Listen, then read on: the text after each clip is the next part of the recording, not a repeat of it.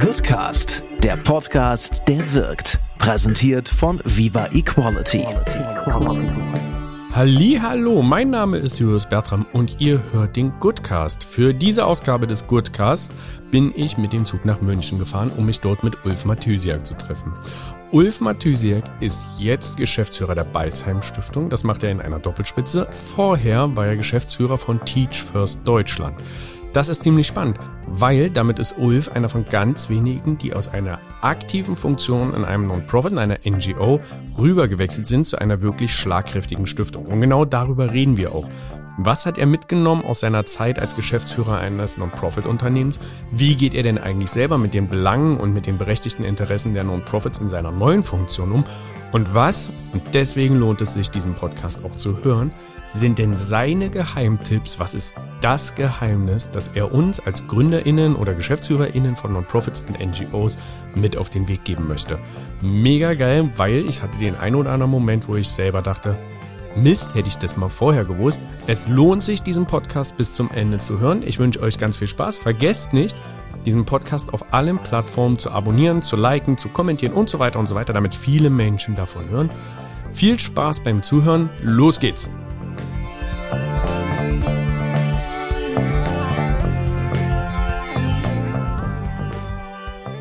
Danke, dass ich bei euch bei der Beisheim Stiftung sein darf. Danke, dass du dir die Zeit nimmst. Äh, danke, dass du so tolerant bist, ob meiner Verspätung von fast einer Stunde. Ich wäre gern früher hier gewesen.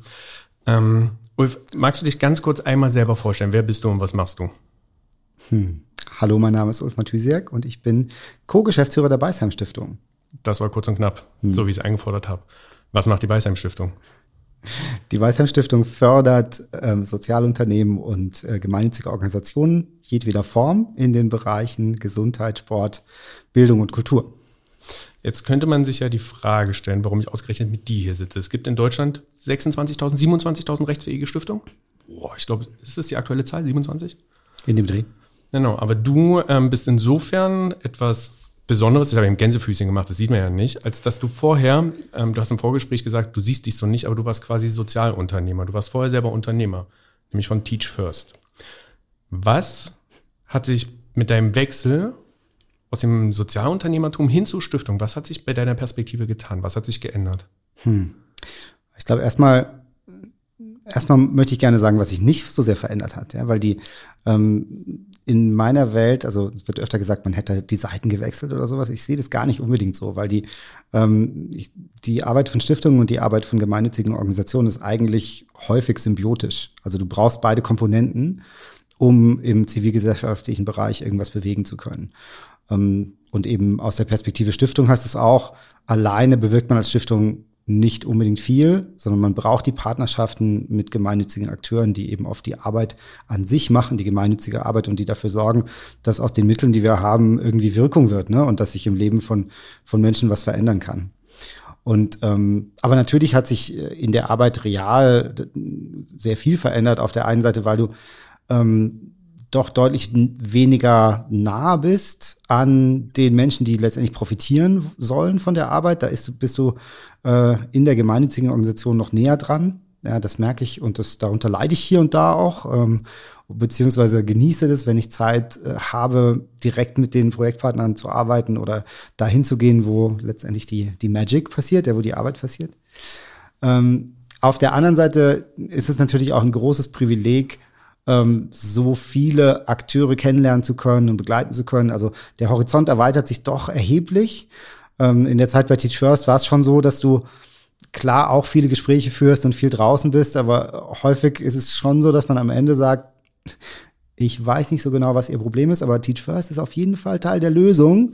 Du musst doch immer wieder auf dein Geschäft zurückkommen. Ne? Und, ähm, und manchmal engt das natürlich auch ein, wenn du über Themen stolperst, die dich interessieren und wo du eigentlich denkst, ah, da würde ich gerne mehr machen, würde ich gerne tiefer rein. Und ähm, das kannst du dir am Ende des Tages nicht sehr häufig erlauben, weil du natürlich gucken musst, dass du Fundraising betreibst, dass du dein Geschäft voranbringst und so weiter. Jetzt müssen wir noch einen Abgleich machen, als du den Job hier angefangen hast, vor ungefähr einem Jahr. Haut das hin? Na, ein bisschen mehr, anderthalb. Anderthalb, so lange mhm. ist das schon her. Mhm. Ähm, hättest du dir da so vorgestellt, wie es jetzt ist? Mhm.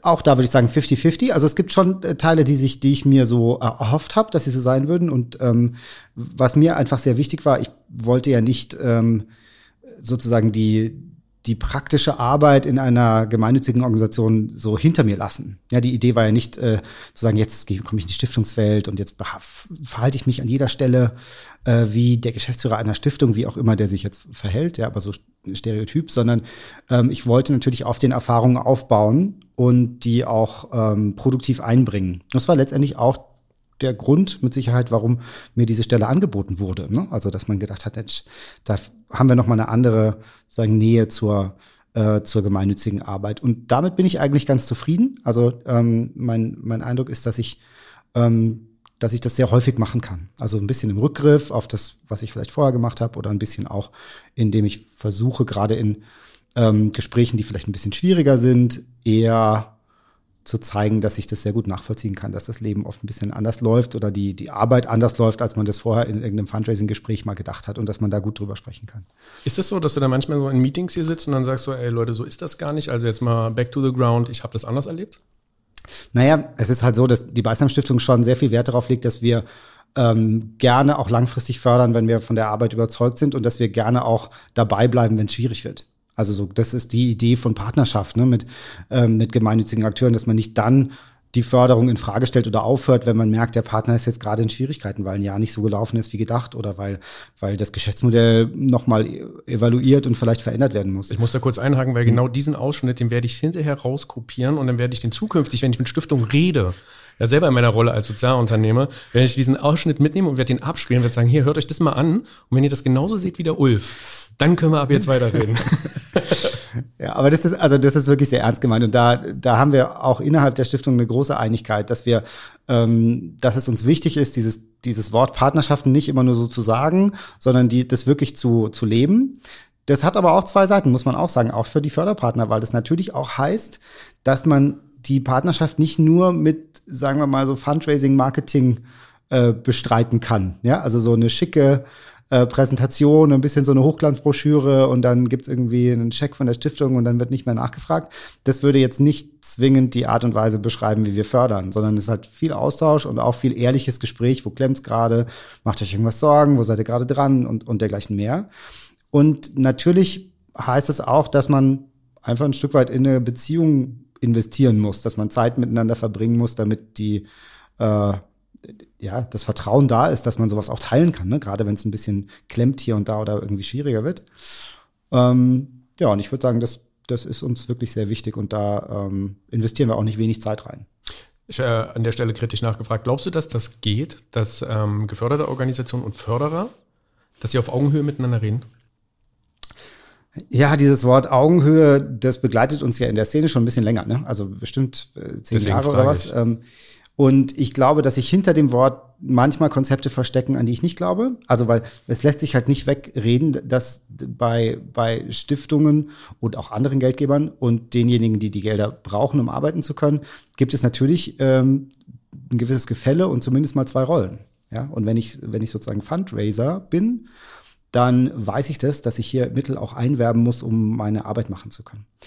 Ähm, so, also insofern Augenhöhe würde ich als Wort eher vermeiden. Nicht, weil ich glaube, dass die Stiftungen automatisch sozusagen höher sind oder wichtiger oder sowas, aber weil die Stiftungen eine Rolle spielen, die die gemeinnützigen Organisationen ein Stück weit brauchen, um ihrer Arbeit nachgehen zu können. Andersrum ist es aber auch so, also auch die Stiftungen sind angewiesen auf gute Partnerschaften mit gemeinnützigen Akteuren, sonst sitzen wir auf unseren Mitteln und bewirken damit nicht zwingend viel. Ja, also man, es braucht schon beide Seiten.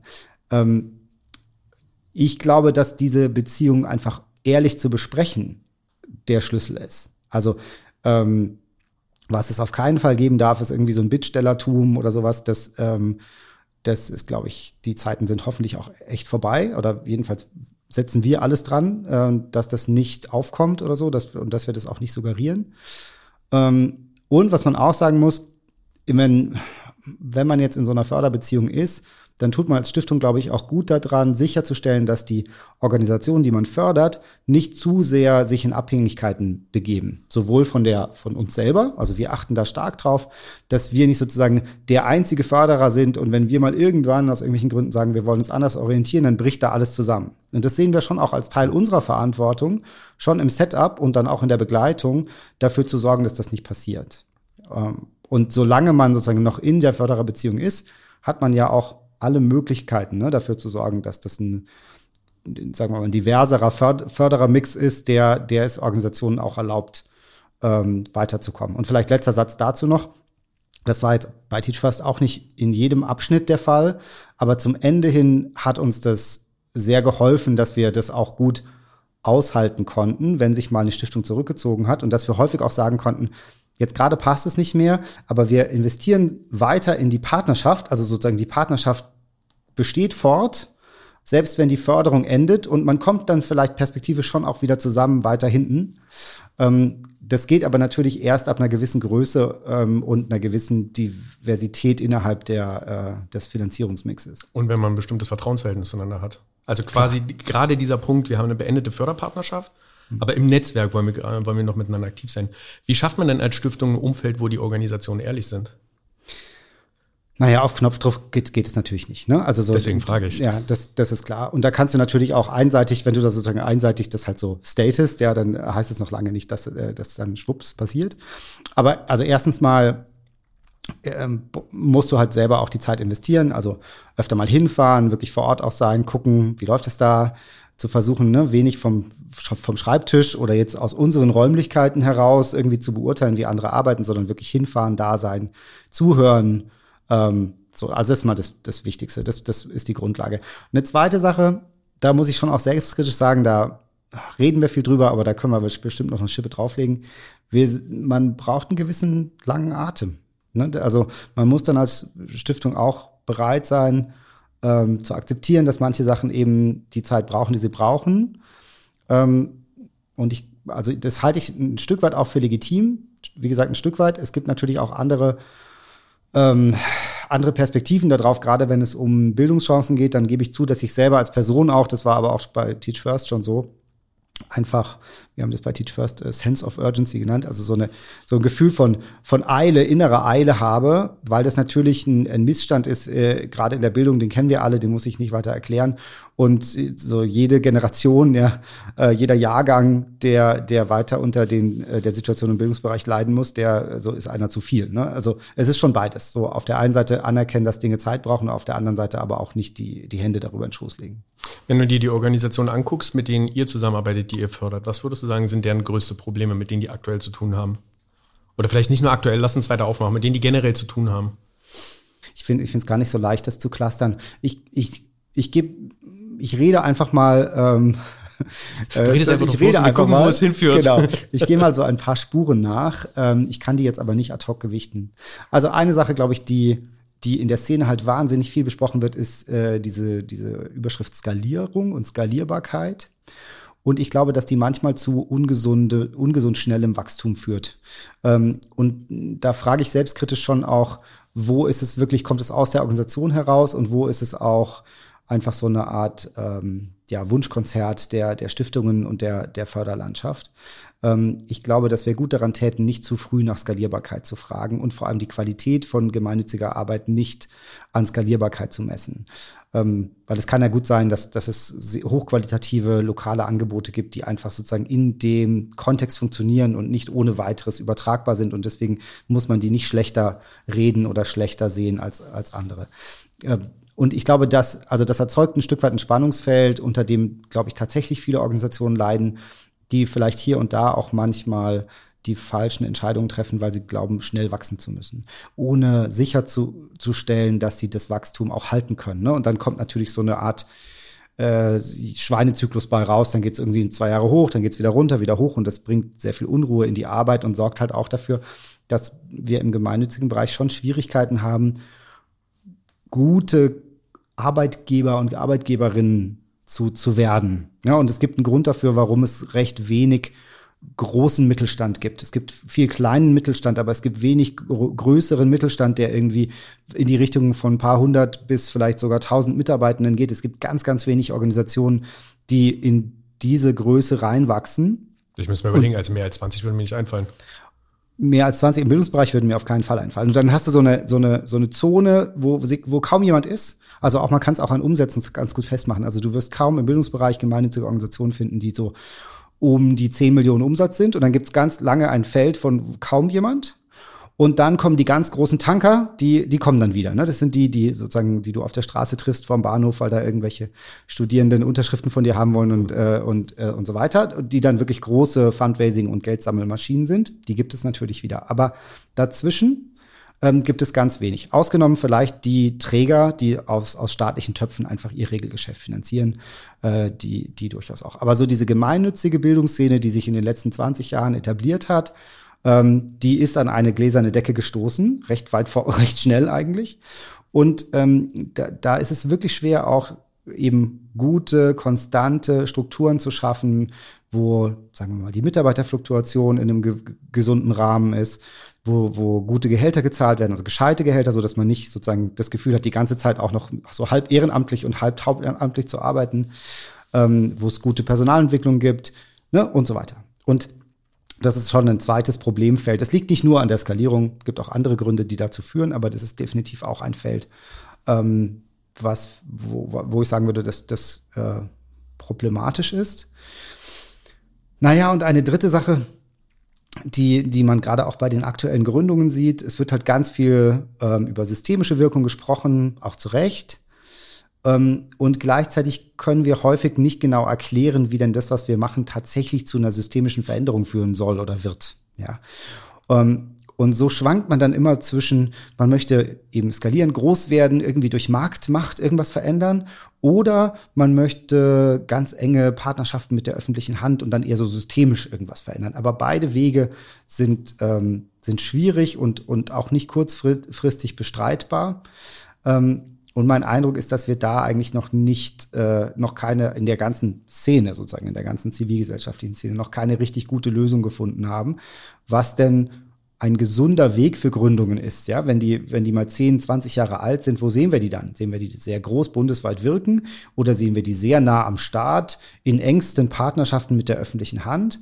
Ähm, oder sehen wir die eigentlich klein bleiben und immer wieder Innovationsimpulse raussenden? Ja, das sind, das sind, glaube ich, Diskussionen, die wir eigentlich in der Szene führen müssten. Das war eine ganze Menge.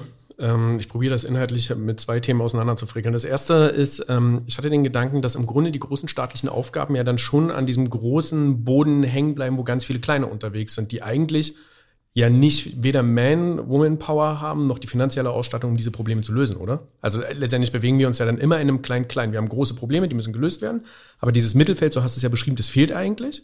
Also wir jetzt an ganz vielen Kleinen hängen. Ja, also ich würde gar nicht, also Wahrscheinlich so hat die öffentliche Hand so nicht das Gefühl, an. ja, die, ich glaube nicht, dass die öffentliche Hand das Gefühl hat, sie hängt an denen, ne? Oder sie hängt von denen ab.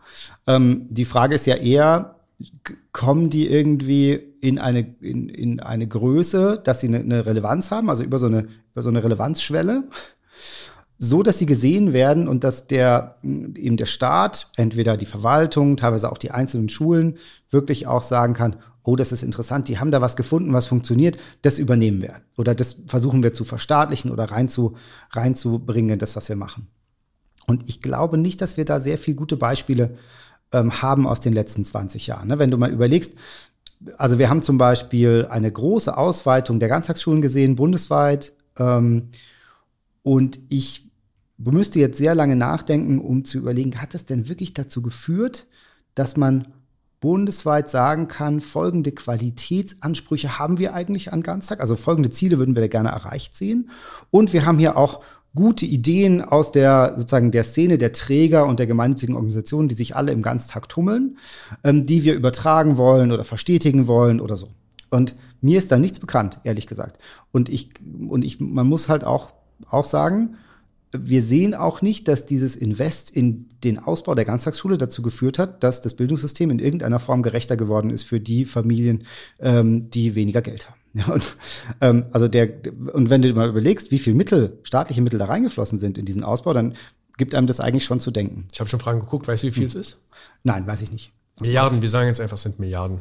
Wir sagen es Stimmt auf jeden Fall, es sind auf jeden Fall Milliarden. Und ich glaube, dass wir da als eben Zivilgesellschaft, als gemeinnützige Szene schon auch gefordert sind, uns kritisch zu hinterfragen. Es ist ja super einfach, immer auf die Politik zu schimpfen und die öffentliche Hand, sagen ja, die ne, nehmen das nicht auf, was wir hier machen oder so. Ähm, aber auch unsere eigene Wirkbilanz, kollektiv gesprochen, ist ja jetzt nicht besonders gut, wenn wir auf die letzten 20 Jahre gucken. Ich spreche jetzt vor allem über Bildung. Ähm, du weißt, in den anderen Feldern kenne ich mich äh, nicht so gut aus. Ja? Ähm, aber aus meiner Perspektive im Bildungsbereich müssen wir, glaube ich, ja, schon auch uns quasi zusammensetzen und überlegen, wo können wir vielleicht mehr Kollaboration suchen und ermöglichen, welche, welche Formen könnte das haben, damit es auch funktioniert. Und da sind sowohl die gemeinnützigen Akteure als auch die Stiftungen gefragt, ähm, ja, auch ein bisschen vielleicht mutig und experimentell zu sagen, das und das und das probieren wir jetzt mal aus, weil die Ansätze der letzten 20 Jahre jetzt eigentlich kaum Modelle hervorgebracht haben, von denen man sagen kann, das ist die Zukunft, das sollten wir einfach weitermachen. Du hast mich ja vorhin gefragt, ob ich ab und zu auf andere Folgen referenziere. Und mir fällt jetzt die erste ein, die ich gemacht habe, nachdem ich das vom Bundesverband der Deutschen Stiftung wieder übernommen habe, nämlich mit Pavel Richter. Ähm, Coalition for Clear Vision. Er sagte, ich will ein Problem lösen, ein sehr großes Problem. Und der meinte, und das fand ich sehr spannend, das passt original an der Stelle, der meinte, er bezeichnet diesen Bereich als Non-Profit-Land. Und mhm. eigentlich gibt es gar kein Interesse, A, zu kollaborieren, weil dann hätten wir alles Gefühl, wir nehmen uns gegenseitig ein Stück vom Kuchen weg. Das mhm. finde ich ist auf jeden Fall was, was man erstmal hinnehmen kann. Was ist denn jetzt der richtige Weg? Also was würdest du denn denen sagen, die kleinen unterwegs sind? Wie komme ich denn an eine kritische Schwelle, damit ich das Gehör finde? Also das ist die geheime Zutat. ja, wenn ich es denn wüsste, ne? Aber ähm, also eine Sache, die man, glaube ich, sehr klar sagen kann, ähm, die, die Zukunft liegt schon in klugen äh, ja, Zusammenschlüssen von, von Geförderten. Und mit klug meine ich äh, nicht, dass es eben nicht rezepthaft sein sollte. Ähm, nicht äh, und auch nicht, also es gibt da sicherlich sehr intensive, symbiotische Formen, wo man wirklich sagt, wer, jeder tut seins dazu und es ergibt ein ganzes, äh, ein ganzes Wirkbild und alles passt zu allem und die, die, jede Gleichung geht restlos auf und so. Ähm, das kann man zwar wunderschön am Schreibtisch so entwickeln und in Papierform so fordern, ähm, aber ich glaube nicht, dass sich das in die Praxis äh, so übertragen lässt. Aber wenn alleine die Organisationen, die in einem Sozialraum unterwegs sind, mal anfangen würden, intensiver und regelmäßiger miteinander zu sprechen und auch zu schauen, welche Art von äh, Wirkungsüberprüfung machen sie denn, passt es halbwegs zueinander und sich vielleicht auch ein bisschen, also auch wieder gerade im Bildungsbereich gesprochen, auch so ein bisschen als, als gemeinsame sozusagen Lerngemeinschaft begreifen würden. Ne? Weil am Ende sind wir alle uns, glaube ich, einig, dass keiner die Lösung hat. Keiner hat jetzt hier die Formel, die man einfach irgendwie auflösen muss. Und dann haben wir, bums, ein gerechtes Bildungssystem auf höchstem internationalem Niveau. Ähm, und solange das so ist, ähm, müssen wir einfach auch ganz dezidiert in unsere eigenen Lernkurven investieren. Und zwar auf einer persönlichen Ebene und auf einer organisatorischen, systemischen Ebene. Und dazu, in meinen Augen, braucht es halt viel mehr Zusammenschlüsse, sowohl auf lokaler Ebene in einem Sozialraum als auch auf einer thematischen Ebene. Also ähnliche Organisationen, die, die ähnliche Ideen haben, äh, setzen sich regelmäßig zusammen und gucken, welche, welche Erfahrungen haben wir da gerade, was, könnt, was ginge noch, was können wir mal experimentieren, welche Lehren, die wir gezogen haben, können wir auch teilen. Ähm, weil das stimmt schon, was Pavel äh, sagt an der Stelle, wir wir haben manchmal eine Scheu, die Bücher aufzumachen, gerade an den Stellen, wo wir Schwächen haben oder wo wir, wo wir kriseln. Und häufig ist es ja doch so, also es gibt doch so viel mehr Gemeinsamkeiten zwischen den einzelnen gemeinnützigen Organisationen. Die eine trennende Sache ist vielleicht, dass man mal um die gleichen Töpfe konkurriert, staatlicherseits oder bei, bei, bei äh, Stiftungen. Aber ansonsten hat man meistens mehr oder weniger eine Zieleinigkeit, ja, wenn man, wenn, wenn, wenn du eine Google-Recherche betreibst und liest dir mal die Visionen oder anderen Zielsätze von gemeinnützigen Bildungsakteuren durch. Also pff, da hast du eine Kongruenz, die ist, äh, die ist erstaunlich. Und, ähm, und es ist ja auch nicht schlecht, das ist ja eine gute Nachricht eigentlich, weil, weil man wahrscheinlich nicht so viel Zeit damit verbringen würde, sich sozusagen 80-20 auf eine Zielrichtung zu einigen. Ja, das musst du erklären, das ist Pareto, aber das muss man, glaube ich, erklären, 80-20. Machst du das kurz? nee, Pareto erkläre ich jetzt hier nicht. Also man würde sehr schnell einig sein, dass man sich, äh, dass, dass man größtenteils äh, in eine ähnliche Zielrichtung arbeitet. Pareto passt hier gar nicht so ganz. Äh, äh, der zweite Punkt, den Pavel gesagt hat, ich liefere das jetzt nach und dann Ja. stelle ich aber die Anschlussfrage. Der zweite Punkt, den Pavel gesagt hat, ist, dass es am Ende gar keinen Willen gibt, ein Problem zu lösen, weil wenn ich ein Problem wirklich gelöst habe, dann ist meine Organisation obsolet. Ist eine steile These. Ja. Finde ich aber ist, als um das mal in so einen Raum zu werfen mit einem Haufen, Haufen Non-Profits in diesem Non-Profit-Land, ist das mal eine steile These, um zu überprüfen, wie weit ist es euch mit dem Willen, etwas zu lösen, wirklich, wie, Ja. wie, weit ist damit wirklich her? Also ich hatte ja Pavel jetzt äh, zugestimmt in der ersten These, die zweite These teile ich überhaupt nicht. Gut. Teile ich überhaupt nicht. Ähm, also zum einen, äh, weil es gerade bei den etwas größeren äh, Organisationen eine absolute Einigkeit gibt, dass ein bisschen platt gesprochen das Ziel darin besteht, dass es die Organisation irgendwann nicht mehr braucht. Das, ähm, das ist das eine. Das zweite, die ähm, viele Mitarbeitende in den gemeinnützigen Organisationen sind zumindest momentan absolut nicht auf diese Jobs zu diesem Gehaltsniveau angewiesen. Also zu glauben, die kleben da jetzt alle auch ein bisschen auf ihren Stühlen, weil sie gar nicht wissen, wohin mit sich und ihrem Leben und, ähm, und so, die, die deckt sich überhaupt nicht mit meinen Beobachtungen in der Szene, sondern da sind immer noch wahnsinnig viele Menschen, vor denen ich jeden Tag den Hut ziehen will, weil die sich zwei Beine ausreißen, um diesem Job nachzugehen, meistens mit wahnsinnig viel Herzblut und wahnsinnig viel Überzeugung und eigentlich wahnsinnig viel besser bezahlten Jobalternativen links Voll. und rechts von ihnen. Unterstütze ich sofort. Ja, so deswegen, also auch da, und, und das dritte ist, man ist ja, also wir sind doch meilenweit davon entfernt, auf einer rein quantitativen Ebene dieses Problem zu lösen. Also nehmen wir mal Chancengerechtigkeit oder gerechtes Bildungssystem, weil so viele in diese Richtung arbeiten im weitesten Sinne. Ähm, so, wir sind da mehrere Jahrzehnte von entfernt, das wissen auch alle. Und wir sind vor allem als gemeinnützige Szene auch sowohl was die finanziellen Möglichkeiten als auch die, die, die äh, personellen Ressourcen angeht. Wir, sind, wir haben 800.000 Lehrkräfte, ein bisschen mehr. Ähm, so, wir sind wahnsinnig weit davon entfernt, dieses Problem irgendwie aus eigener Kraft bearbeiten zu können. Was wir machen können, sind Lösungsbeiträge liefern, Impulse geben, äh, Teilaspekte davon lösen oder aufzeigen, wie sie lösen könnten und Wege finden, wie entweder die Schulen oder die Lehrkräfte oder die Lehrkräfteausbildung oder die Ministerien Teile davon aufnehmen und in das System äh, integrieren. Ja? Aber sozusagen die zu glauben, deswegen würden Organisationen sozusagen mit weniger Impetus und weniger Drive an der Problemlösung arbeiten, habe ich auch ehrlich gesagt auch ein Respektsproblem den Leuten gegenüber, die in diesen Organisationen arbeiten. Sehe ich überhaupt nicht so. Ich habe das auch extrem verkürzt, ja. Also ist, ich habe mit Pavel ein relativ langes Interview geführt und ich glaube, ich habe das jetzt verkürzt dargestellt. Aber so die mir Grundthese, nachsehen, ja. ja. ja, die Grundthese waren schon die beiden. Jetzt hast du vorhin von Lerngemeinschaften gesprochen. Was macht ihr, um diese Lerngemeinschaften irgendwie selber zur Verfügung zu stellen oder das anzuschieben?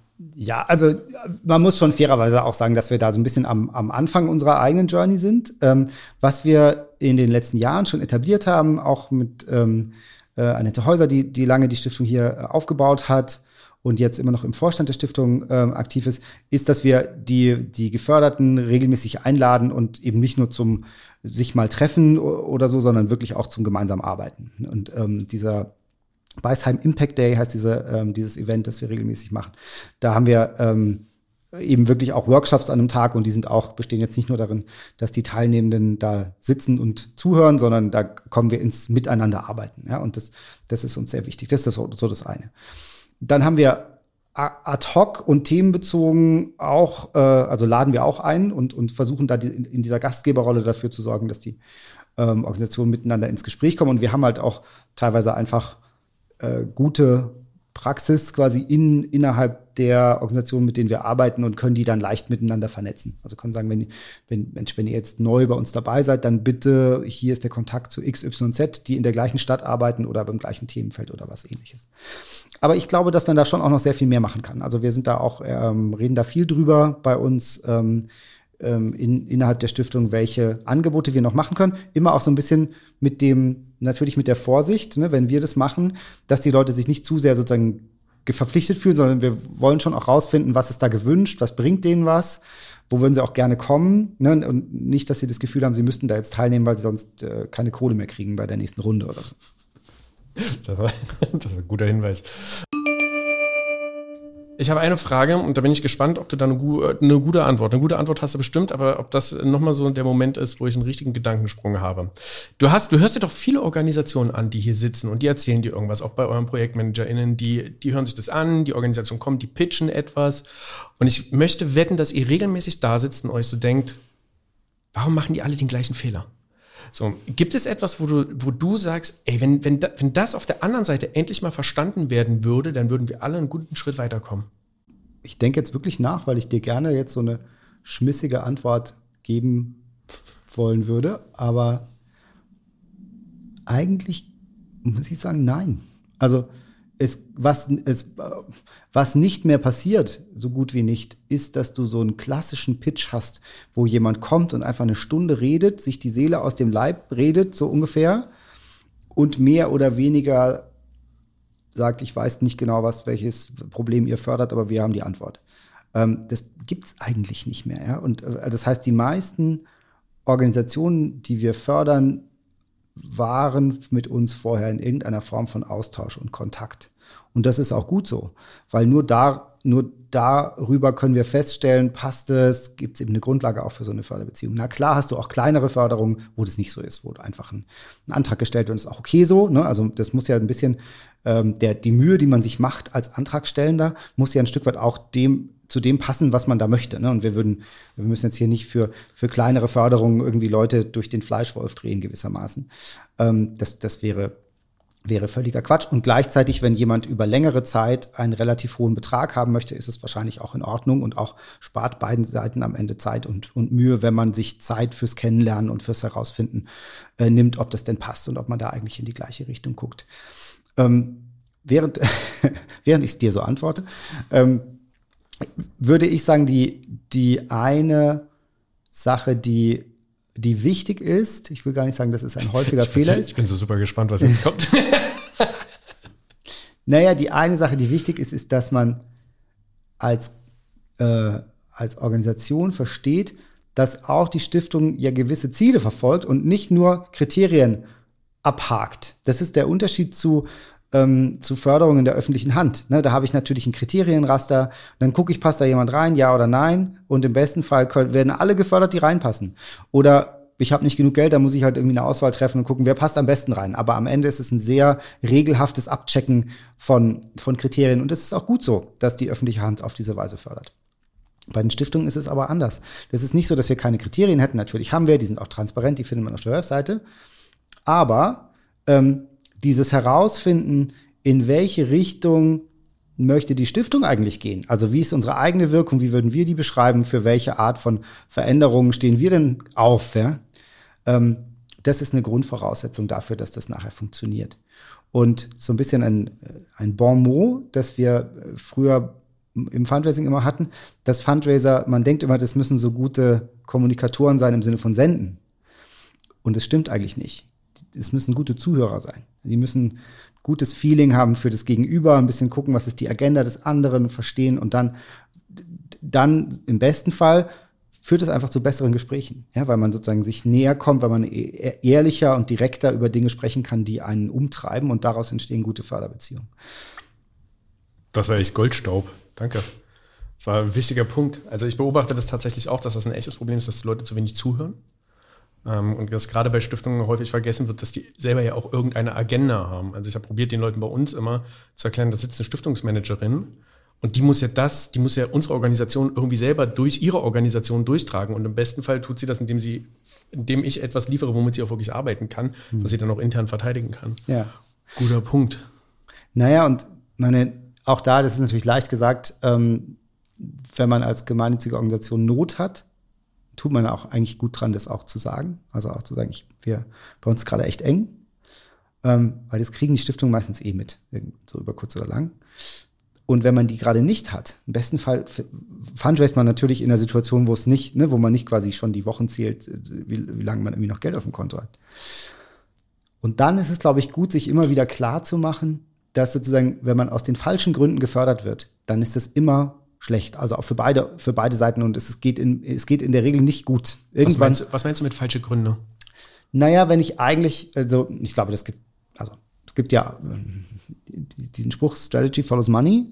Ähm, und ich ich glaube, da ist viel Wahrheit drin und ich würde jetzt auch lügen, wenn ich sagen würde, also Cheat First hätte jetzt niemals irgendwelche strategischen Schwerpunkte äh, an Trends in der Stiftungsszene ausgerichtet. Das wäre, ich würde es gerne sagen, aber es wäre einfach gelogen. Ähm, so, und wenn man das aber übertreibt, das Spielchen, ne, und sagt, na gut, jetzt ist was ist gerade Thema, dann nehmen wir das auch noch mit, äh, indem wir halt entweder eine kleine Initiative dazu gründen oder indem wir so ein bisschen sagen, na, dann ne, machen wir halt einen kleinen Extra-Bereich dafür oder diversifizieren unser Angebot nochmal und so weiter. Aber eigentlich ist nicht das, ist nicht das Herz der Organisation, ist nicht der Kern, es ist auch nicht das, wofür man eigentlich steht und das, was man eigentlich bewirken will. Am Ende des Tages führt es entweder dazu, dass man die ganze Zeit so ganz knapp am, an einer Lüge vorbeischrammt. Ähm, das fühlt sich für einen selber schlecht an und das führt auch nicht dazu, dass da eine gute, stabile, langjährige Beziehung äh, entstehen kann. Oder es führt dazu, dass man tatsächlich nachbaut und also, also Bereiche aufbaut, ähm, die, die dann diesem Wunsch der Förderer entsprechen. Dann hat man aber irgendwann einen riesigen Bauchladen vor sich, den man so vor sich herträgt. Ähm, und das führt bei den relativ kleinen Organisationen, haben, wir haben es eingangs besprochen, eben dazu, dass man eigentlich weniger Power auf die Straße ja, kriegt, weil man alles so ein bisschen macht und nichts ordentlich. Ja. Richtiger Durchlauferhitzer. Hm. Der Motor ja. dreht immer heißer und immer heißer. Ja. Hm, wenn ich dir eine Million Euro auf den, auf den Tisch stellen würde und du könntest damit was machen, was würdest du damit anstellen? Also momentan hätte ich total Lust, die weiterzugeben an, ähm, äh, ich würde eigentlich gerne, ein, ich gebe zu, dass ich die Idee ein bisschen klaue, weil ich sie heute gehört habe. Aber ich, äh, ich würde gerne rausfinden in bestimmten Bundesländern, ich würde mir also ein, zwei raussuchen. Nehmen wir mal, weil ich da gerade sehr viel und sehr gerne äh, arbeite, nehmen wir mal Sachsen und würde gemeinnützigen Organisationen den Auftrag weitergeben. Sagen hier, wir, wir, wir bilden hier ein Gremium, das diese Millionen ausgeben darf. Ähm, und wir geben denen eine Woche Zeit oder so. Und sagen, so, kommt zusammen, trefft euch so viel ihr wollt, sagt uns nachher, es muss gemeinnützig sein, so, und es, also es darf nicht an Einzelpersonen gehen, es muss gemeinnützig sein. Äh, man könnte auch ein, zwei Probleme dran kleben und sagen, so, es, es muss irgendwie das Bildungssystem bereichern, ja, oder es muss dem Aufwachsen von jungen Leute, Leuten zu mündigen Staatsbürgerinnen und Staatsbürgern irgendwie äh, zuträglich sein, irgendwas in dieser Richtung. Und das fände ich mega interessant. Also so aus der Community selber heraus mal zu sehen, wo geht da die Reise hin. Aber wie gesagt, ich, ich, ich gebe zu, es ist nicht, ist nicht meine eigene Idee. Ich du musst noch sagen, wo du es wo her hast, damit wir einmal die Quelle wenigstens erwähnen. Und die Person das jetzt nicht hört und dann sagt, oh, danke Ulf, äh, ich das war meine Idee. ich habe die heute Morgen in einem Austausch mit Kinnings äh, ge gehört. Michael Okrop oder Tina? Beide, also mit, mit beiden bin ich im Austausch. Ja, Grüße an die beiden. Mhm. Meine letzte Frage für dich, äh, ich möchte mich jetzt schon bedanken für das schöne Interview. Meine letzte Frage für dich ist, äh, mit welchem Song möchtest du diesen Podcast beenden? Ich nehme Talking About a Revolution. Danke für diesen schönen Song. Danke für das schöne Interview. Danke, Ulf. Danke dir. Schön, dass du hier warst. Don't you know, talking about a revolution. Sounds like a whisper. Don't you know, talking about a revolution. Sounds like a whisper. While they're standing in the welfare lines crying at the doorsteps of those armies of salvation, wasting time in the unemployment lines,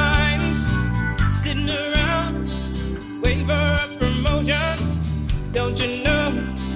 Talking about a revolution sounds Poor people gonna rise up, and get their share. Poor people gonna rise up and take what's theirs.